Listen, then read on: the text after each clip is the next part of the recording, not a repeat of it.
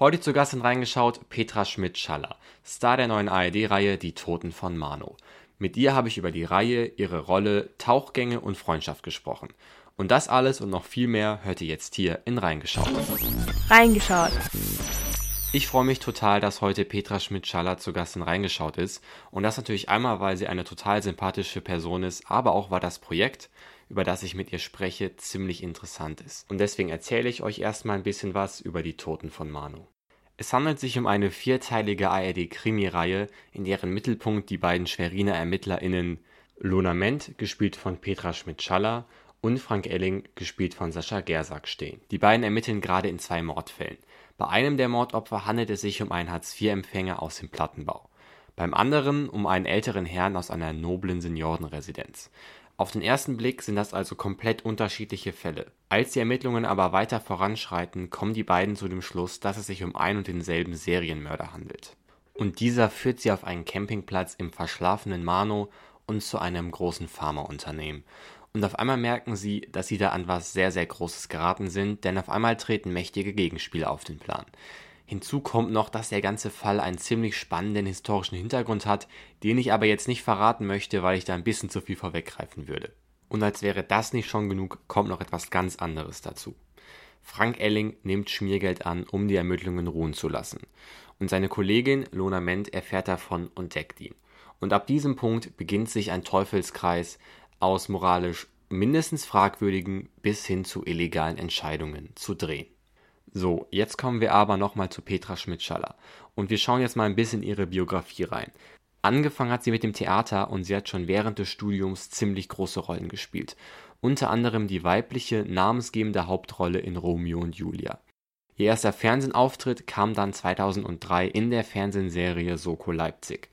Danach folgte unter anderem die Literaturverfilmung Ein fliehendes Pferd und dafür wurde sie 2007 sogar mit dem Bayerischen Filmpreis ausgezeichnet. Danach war sie unter anderem in der Neuverfilmung von Der Seewolf zu sehen und hatte einen kurzen Auftritt in Unknown Identity an der Seite von Liam Neeson. Ab 2013 war sie dann zusammen mit Wotan Wilke Möhring das neue Tatort-Duo für Norddeutschland und ermittelte in insgesamt sechs Fällen als Kommissarin Katharina Lorenz. Zu den Projekten, die sie danach gemacht hat, zählen unter anderem Keine zweite Chance und Ich war eine glückliche Frau. Und dafür bekam sie 2018 auch die Goldene Kamera als beste deutsche Schauspielerin. Und jetzt ist sie als Lona Ment in Die Toten von Mano zu sehen. Und ich will euch gar nicht mehr länger warten lassen, hier ist das Interview.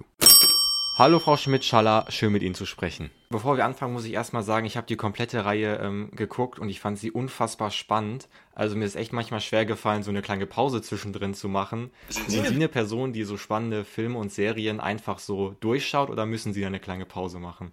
Ah, ich bin, glaube ich, auch eher so ein, also wenn es mich dann packt, bin ich eher so ein Junkie und guck dann auch durch und nehme es dann überall hin mit. Also ich bin, leider gucke ich es auf dem iPad meistens ähm, weniger auf dem Beamer, also einen Fernseher habe ich gar nicht. Mm, und ja, dann schleppe ich das einfach auch überall hin mit. ja, also bei, ähm, bei der Reihe muss man die eigentlich am Stück gucken, aber es sind ja immerhin 360 Minuten. Und was ich mich gefragt habe, gehen Sie da irgendwie anders an Ihre Rolle ran, wenn Sie wissen, Sie haben so viel Spielzeit, sage ich mal, jetzt mal im Vergleich zu 90 Minuten Tatort? Nee, weil es, glaube ich, also mir geht es dann immer darum, das Leben dieser Rolle zu erforschen, kennenzulernen. Sei es auch eine kleine Rolle, die irgendwie nur zwei Tage auftritt, ähm, also zwei Szenen auftritt, wenn diese Szenen das hergeben, dass man da noch gewisse Sachen rausholen kann oder zeigen könnte, dann ist es für mich eigentlich fast immer dieselbe Arbeit. Natürlich ist es bei zwei Szenen, würde ich jetzt sagen, oder wenn man so einen Ein-Szenen-Auftritt hat, aber das ehrlich gesagt, ich habe letztens äh, von Jan Schütte nicht das Klassentreffen, sondern das andere. Herrgott, wie hieß das denn? Oder doch das Klassentreffen? Also jedenfalls, ähm, der macht ja so Impro-Filme und da war, äh, da ist Charlie Hübner von ähm, von einem ehemaligen Klassenkameraden zum nächsten gereist und die hatten ja jeweils wirklich nur eine Szene letztlich, so einen Auftritt, aber die haben natürlich auch eine Vorbereitung gehabt, die jetzt nicht irgendwie fünf Minuten war, sondern die haben sich richtig super auf ihre Rollen vorbereitet.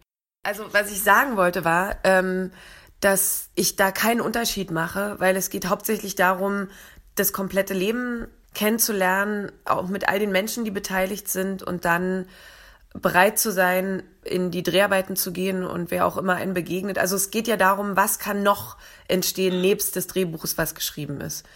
Ach, okay. Also interessant zu sehen, wie sie immer mit der gleichen Energie, sage ich mal, an Rollen rangehen, egal ob das jetzt große oder kleinere Rollen sind. Und jetzt muss ich mir eine Frage stellen, die ich mir eigentlich schon oft gestellt habe.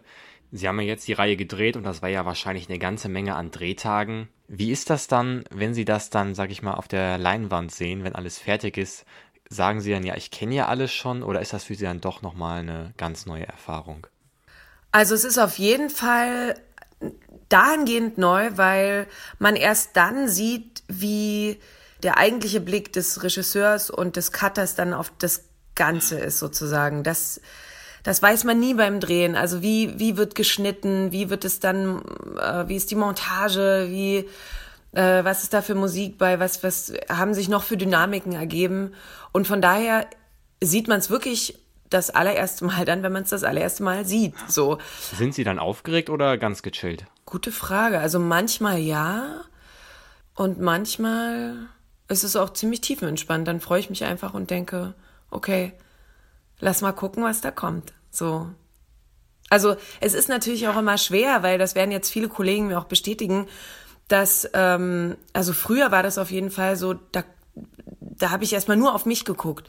Da musste ich den Film zweimal sehen, um überhaupt das so zu erfassen. Das hat sich jetzt über die Jahre geändert. Also ich kann, es reicht, wenn ich den Film einmal sehe weil ich jetzt auch anders gucke. Aber ähm, ich glaube, manchmal entsteht Aufregung auch dadurch, dass man so denkt, oh Gott, ist das alles so geworden, wie ich es mir vorgestellt ja. habe. So genau, das man muss halt dann doch viel abgeben. Ändert sich da auch ein bisschen die Wahrnehmung vielleicht äh, für ihre Figur, vielleicht jetzt im Fall von Die Toten von Manu, die Anschauung von Lona Ment im Laufe der Zeit? Äh, das fällt mir immer noch schwer, quasi das am Ende anzugucken und ganz frei von meiner Vorbereitung, von der inneren Welt ähm, anzugucken, weil ich habe ja sozusagen, ich weiß ja sozusagen jeden Zentimeter, den sie geht, den sie denkt, ähm, das sehe ich ja wiederum alles und sehe das nicht so frisch wie jemand, der da äh, ganz unwissend rangeht. Es passiert, dass ich dann manchmal das Ergebnis sehe und denke, krass, da erzählt sich noch mal was anderes, was ich gar nicht beabsichtigt hatte. Ja, aber ich finde auch als Zuschauer oder Zuschauerin kann man auch ziemlich tief in die Figuren eintauchen, weil es ja halt diese vier Teile sind. Und eine Szene ist mir da ganz besonders im Gedächtnis geblieben. Und zwar nimmt die Figur von Frank Elling Schmiergeld an und Lonament, ihre Figur, entdeckt das und deckt ihn daraufhin. Warum glauben Sie, hat sie das gemacht? Toll, äh, dass die Frage kommt, weil ich fand, das war ein ein Schlüssel und es war sehr schwer. Also das war auch immer wieder meine Frage, warum tut sie das? Und für mich war dann die, diese Gemeinsamkeit in dieser Verlorenheit eigentlich der Schlüssel. Da ging es da gar nicht mehr um die Geschichte, sondern da ging es um den Menschen Elling, der einfach Scheiße gebaut hat und man sagt, okay, pass auf, ich weiß, dass wir alle in unserem Leben ähm, nie, also die meisten von uns laufen nicht gerade und die meisten bauen irgendwann mal Scheiße. Und die einen lösen es halt direkt und relativ aufrichtig und die anderen nicht. Aber im Kern, glaube ich, weiß Lona, dass Elling ein guter ist oder ne, so immer da versucht irgendwie das Beste zu machen, aber eben auch seine Schwächen hat. Und ich glaube, das ist so, das ist so eine Art von Liebe beziehungsweise Freundschaftsliebe, die sie dazu bringt zu sagen, okay, pass auf, wir, wir machen das zusammen. Und ich, ich denke auch durch das, was sie erlebt hat, das bringt sie so weit hinter alle gesellschaftlichen, äh, also so gegen unsere Sozialisierung, ne, gegen unsere Regeln, die ja alle irgendwo mal aus einem Grund entstanden sind und jetzt kann man sie gerne immer wieder mal hinterfragen. Ähm, aber wenn man sowas erlebt hat wie Lona, glaube ich, ist man wirklich so ein bisschen out of the system. Ja. Glauben Sie, das ist dann auch so der Punkt, ab dem die beiden als Team irgendwie besonders funktionieren? Ja, ja, weil ich denke, da entsteht was. Ähm, das gibt so Punkte im Leben. Ich finde, da guckt man dann Menschen noch mal anders an und nicht nach diesem, oh Gott, der hat jetzt das gemacht oder dies gemacht, sondern man guckt so ein Stück weit dahinter. Und ich glaube, das ist genau der Punkt, den ähm, Lona auch auf jeden Fall hat. Und da beginnt wirklich der, der gemeinsame Weg von den beiden. Ja, finde ich auch. Ähm, ich muss Sie noch auf eine Szene ansprechen. Und zwar wird ja dieses Schmiergeld versteckt und Ihre Figur versteckt das im See unter einer Boje, also ziemlich tief weit unten. Haben Sie irgendwie spezielles Training gehabt, so lange unter Wasser zu sein? Ich glaube, Sie hatten sogar noch eine Unterwasserszene. Oder ist, sind die einfach ein Naturtalent, was, was draußen Nee, ich glaube, das ist einfach äh, talentierte äh, Schnittarbeit, weil wir das ähm, einerseits hatten wir die ganzen Sachen, die über dem See sind, haben wir draußen quasi auf dem See gedreht, ist ja klar. Und das andere hatten wir in einem Tauchstudio gedreht. Und äh, da war, mh, da war ein Taucher auch Standby. Zum Glück bin ich auch Taucherin, also ähm, und von daher war das äh, ziemlich entspannt und easy. Es war schön. Also wir waren in einem Tauchbecken und waren unten und dann habe ich quasi immer wieder ähm, die Luft bekommen, den Sauerstoff. Und dann haben wir das gedreht und dann und zum Schluss interessanterweise, das fand ich auch ganz spannend, weil wir haben wirklich fast einen halben Tag da verbracht. Äh, zum Schluss habe ich dann gesagt, wisst ihr was, ich, ich tauche von alleine nach unten. Also da war das dann irgendwie so, wusste ich, wie lange ich das brauche. Also ich kann auch gut ohne tauchen. Aber ich würde jetzt nicht sagen, ich bin Apnoe-Taucher. Schön wär's, bin ich aber leider nicht. Tolles Becken. Hat echt Spaß gemacht. Es war ganz schwarz dann ausgekleidet und damit äh, das eben aussieht wie so ein, äh, also wie ein See, wo man quasi den, das Ende nicht sieht. Es war schon cool. Das habe ich sehr gemocht. Ja, das waren auf jeden Fall ziemlich krasse und eindrucksvolle Szenen. Eine aller, allerletzte Frage habe ich jetzt noch. Und zwar haben wir gerade schon gesagt, es geht darum, dass Schmiergeld versteckt werden soll. Und ich habe die Frage auch Ihrem Kollegen Sascha Gersack gestellt. Wo würden Sie so viel Geld verstecken? Normalerweise macht man sich über sowas Gedanken. Ne? Meine Tochter macht sich ständig über sowas Gedanken. ähm, auf, wahrscheinlich würde ich es ganz oldschool machen. Ich würde wahrscheinlich irgendwo einen Baum pflanzen. Also quasi erstes Geld, dann den Baum draufsetzen und dann alles weitere ähm, ja. die Natur machen lassen. Was hat denn Sascha gesagt? Sascha hat gesagt, ähm, er wird es in der Wirtschaft verstecken. Er wird sich also irgendwie so teure Autos und Klaviere kaufen. Und das ist natürlich, da bin ich auch gar nicht drauf gekommen, ist natürlich irgendwie die, die beste Antwort, ne? Ähm, ja, aber Baumpflanzen ist auf jeden Fall auch ähm, clever. Und er hat noch gesagt, oder in der Lego-Kiste seiner Tochter. Oh, süß. Aber es ist interessant, ne? wirklich eine coole Frage, weil es lässt so ein bisschen tief blicken, wie wir alle funktionieren. Ja. So. Ja. Ach, cool, ja. herrlich. Aber ich glaube, ich hätte auch wie Sie geantwortet. Ich hätte es auch irgendwo auf dem Feld versteckt. Ich hätte es auf keinen Fall über mir zu Hause so versteckt. Irgendwo. Oder irgendwo im Wald nee, glaube ich, auch ein gutes Versteck. Irgendwo entdeckt, genau. Oder man kauft sich, genau, irgendein krasses Gemälde. Keine Ahnung.